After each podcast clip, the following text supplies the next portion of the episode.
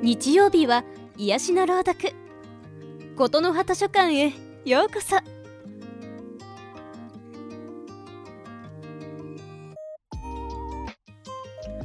皆さんこんばんは。本日は露崎里奈がお送りいたします。はい。ということで初めましての方もいらっしゃるかもしれませんね。普段はあの朗読キャストとかをあの自分のアカウントからですね、えー、アップしております。ねよかったらあの個人アカウントの方もねチェックしてもらえると嬉しいです。今回琴の葉図書館での朗読は初となります。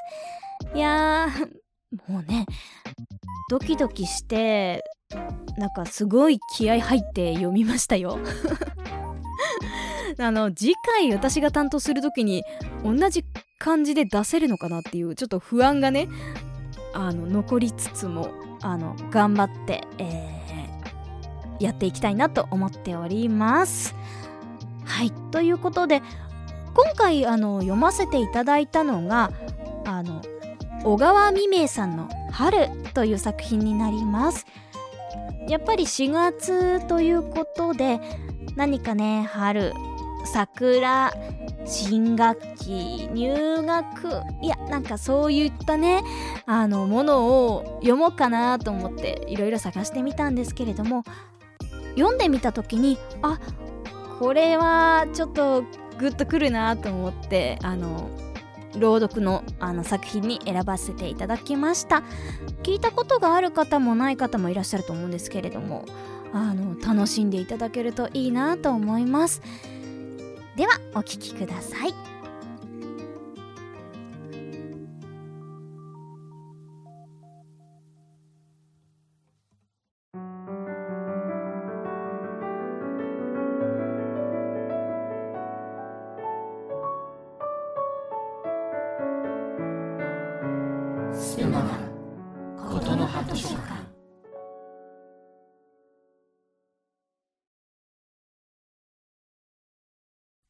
春。小川未明。何か楽しいことがないものかな？とおじいさんはつくねんと座って考え込んでいました。こう思っているのは一人おじいさんばかりではなかった。町の人々は思い思いにそんなことを考えていたのです。しかし、幸せというものは不幸と同じように、いつ誰の身の上へやってくるかわからない。ちょうどそれは風のように足音も立てずに近づくものでした。また、誰もかつて幸せの姿というものを見たものはなかったでしょう。こうしてたくさんの人たちが天でに自分の身の上に幸せが来るのを待っていました。幸せは今どこを歩いてるかしら。そして誰のところへやってくるかしら。こう考えると全く不思議なものでした。そしてこの幸せにも大きな幸せと小さな幸せがあったことは無論です。けれど、ダイヤモンドはいくら小さくても美しく光るように、それがたとえ小さな幸せであっても、その人の一日の生活をどんなに生き生きとさせたかしれません。おじいさんは何か楽しいことがあるのを待っていました。いつものごとく火鉢に当たって考え込んでいました。すると、毎日のようにあちらの町の方から起こってくるいろいろな音色が、ちょうど懐かしい遠くの音楽を聴くように、おじいさんの耳に達してきたのでした。おじいさんは黙ってじっとして、その音に耳を傾けていました。すると、このいろいろの音色の中から、一つ離れて、細く澄んだ根がおじいさんの魂を引きつけるように呼びかけているのが聞こえたのです。それは笛の音に似ていました。あれは、何の音だろう。と、おじいさんは思いました。おじいさんは、その音を聞いているうちに、だんだん気持ちが爽やかになってきました。そして、家にばかりいたのでは気が塞いで仕方がない。街を出て歩いてみようという考えが起こったのです。寒いけれど、不利もしまいな。と言って、おじいさんは杖をついて、とぼとぼと外へ出かけました。いつ歩いてみても街は賑やかです。しかし、風が寒いので、通る人々は道を急いでいました。おじいさんは右を見たり左を見たりしてきますと、四つ辻の角のところで、福寿草を道に並べて売っていました。ああ、これはいいものが目に入った。と言って、おじいさんは立ち止まり、一鉢買って喜んで家へ帰りました。おじいさんはそれに水をやり、日当たりのいいところへ出してやりました。つぼみは日に増し大きくなった。おじいさんは花の咲くのを楽しんだのであります。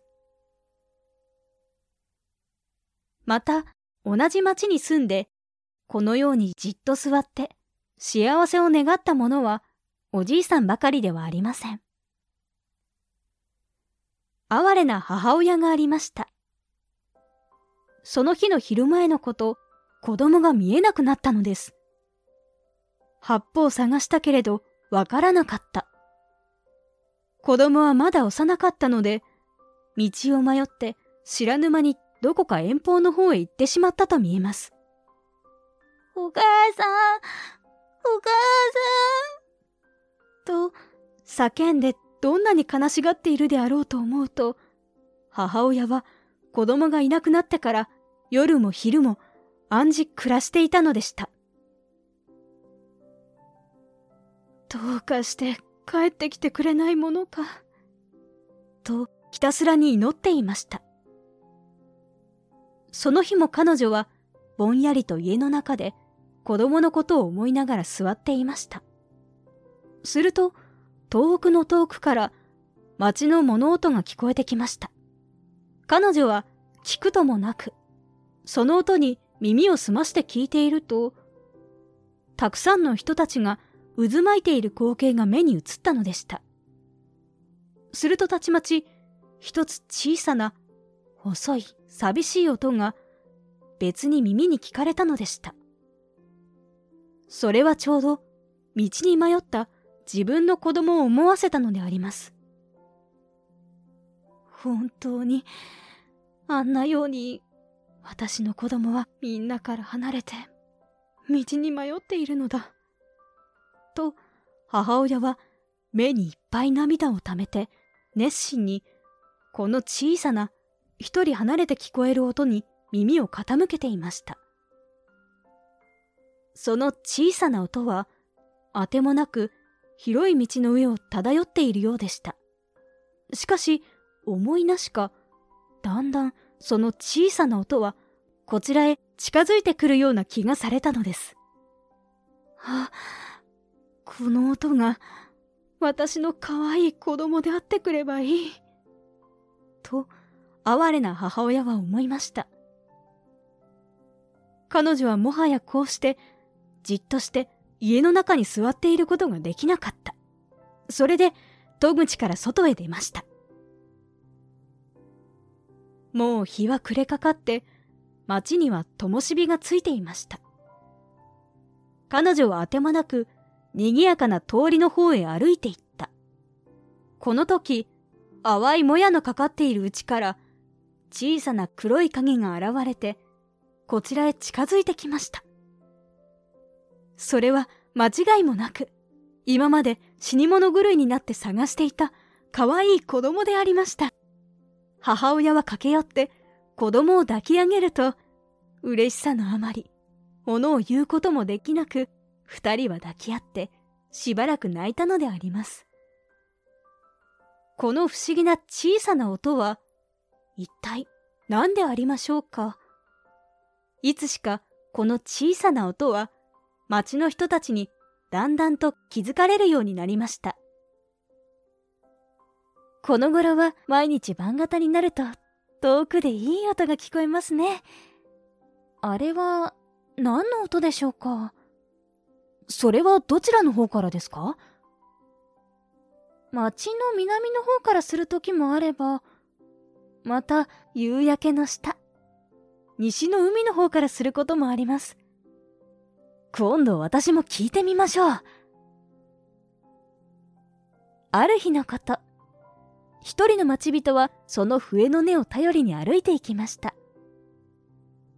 町を離れ野を越えて、その音はあちらから聞こえてきたのでした。まあ、なんという大変に遠いところから聞こえてくる音だろう。ついに海のほとりへ出ました。すると、あちらの崖の上で少年が海を見渡しながら笛を吹いているのでした。ああ、なんという危なかしいところへ、あの少年は登って笛を吹いているのだろう。そしてまた、なんという。澄んで遠くにまで響く笛の音だろう。町の人は驚いて帰って、そのことを近所の人たちに話しました。みんなは今度一緒に行って、その少年を見届けようと言いました。そして、再び笛の音が聞こえた時に、町の人々は行ってみると、少年の姿はそこにはなかったが、その崖には、美しい緑色の草が一面に芽を出して、暖かな風が海を渡って吹いていきました。みんなは初めて、あの笛は春の使いが吹いたことを知ったのです。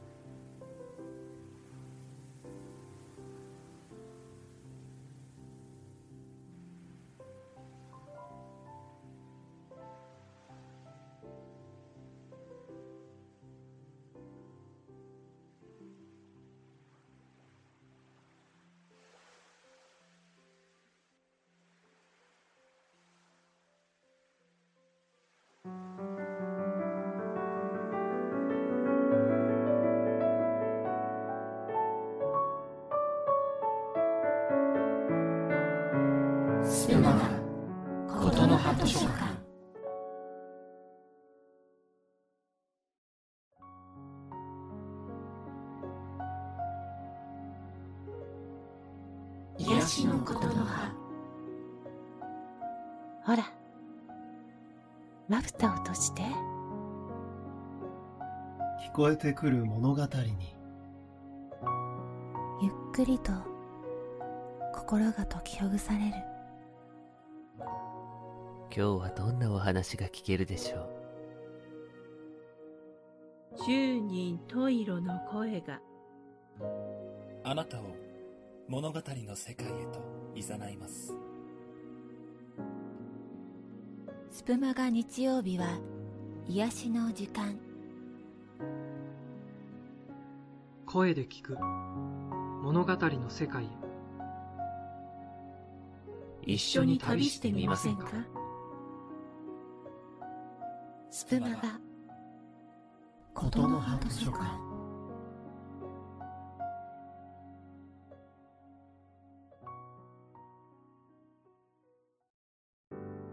いかがでしたでしょうか？本日は小川未明作春をお届けいたしました感想はコメント欄またはお便りにてお待ちしておりますお便りは、スプマガの公式ツイッター、そちらにメールフォームをご用意しております。そこにお寄せください。春ってね、やっぱりみんないろんな思いを抱えてるとは思うんですけれども、皆さんのもとに春の使いが現れて、幸運の風が舞い込みますようにと、えー思いを込めて読ませていただきました。次回は何読もうかな。次回も楽しみにしていてくださいね。またのお越しをお待ちしております。お相手は、露崎里奈でした。